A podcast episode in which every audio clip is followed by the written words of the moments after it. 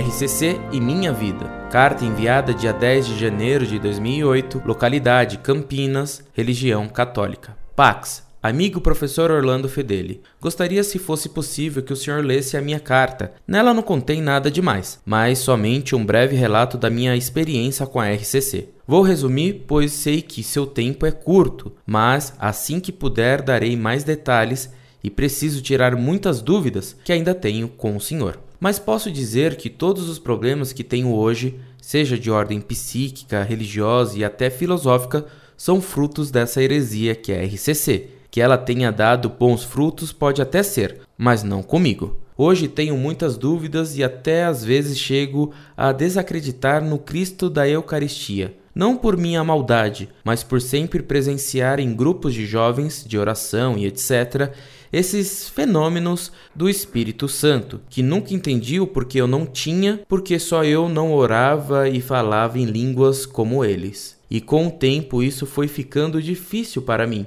e hoje tenho uma fé extremamente estranha, fria, sem sal, não por ter sido adepto da RCC e agora não gostar, mas porque não sei no que acreditar mais. Eram tantos dons, lágrimas, e Nossa Senhora entrar no corpo de alguém e faça coisas para mim, ou até seres diabólicos falarem coisas para mim que estou até em dúvidas. Era tantas coisas de contaminação, isso e aquilo, que hoje eu sim sou um fruto da renovação que não sabe o que fazer para recuperar o meu verdadeiro amor pela sã doutrina católica apostólica romana. Sei que o senhor provavelmente não poderá ler minha carta, mas assim que puder e com a graça da Virgem, leia e me ajude a tirar dúvidas que me impedem de ser um católico feliz Santo. Cordialmente, um amigo que te admira muito, muito mesmo. PS. Ao contrário do que pensam muitos em relação à Canção Nova, para mim ela é como um campo de concentração nazista. Só entra lá os eleitos do padre Jonas e sua trupe. Só se casam com membros de lá mesmo e moram lá e etc.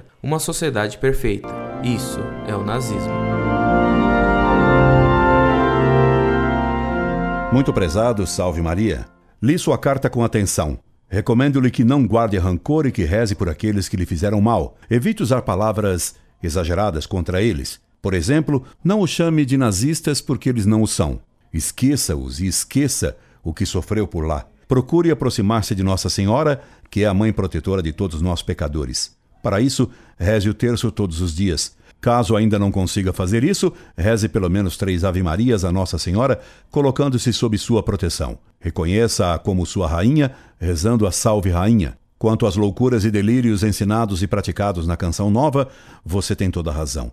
Esse delírio deles de pensar que Nossa Senhora entra no corpo de alguém, eu já tive conhecimento em outros relatos. Isso é loucura mesmo. Agradeça a Deus de nunca ter falado o que eles chamam de língua dos anjos e que é um blá blá blá fingido, ou até coisa pior. Deus o preservou dessa insensatez pretensiosa. Vou pedir a meus alunos de Campinas que o procurem para convidá-lo a assistir aulas que eu dê em sua cidade. Um abraço bem amigo e precisando escreva-me. Incorde aso sempre, Orlando Fedeli.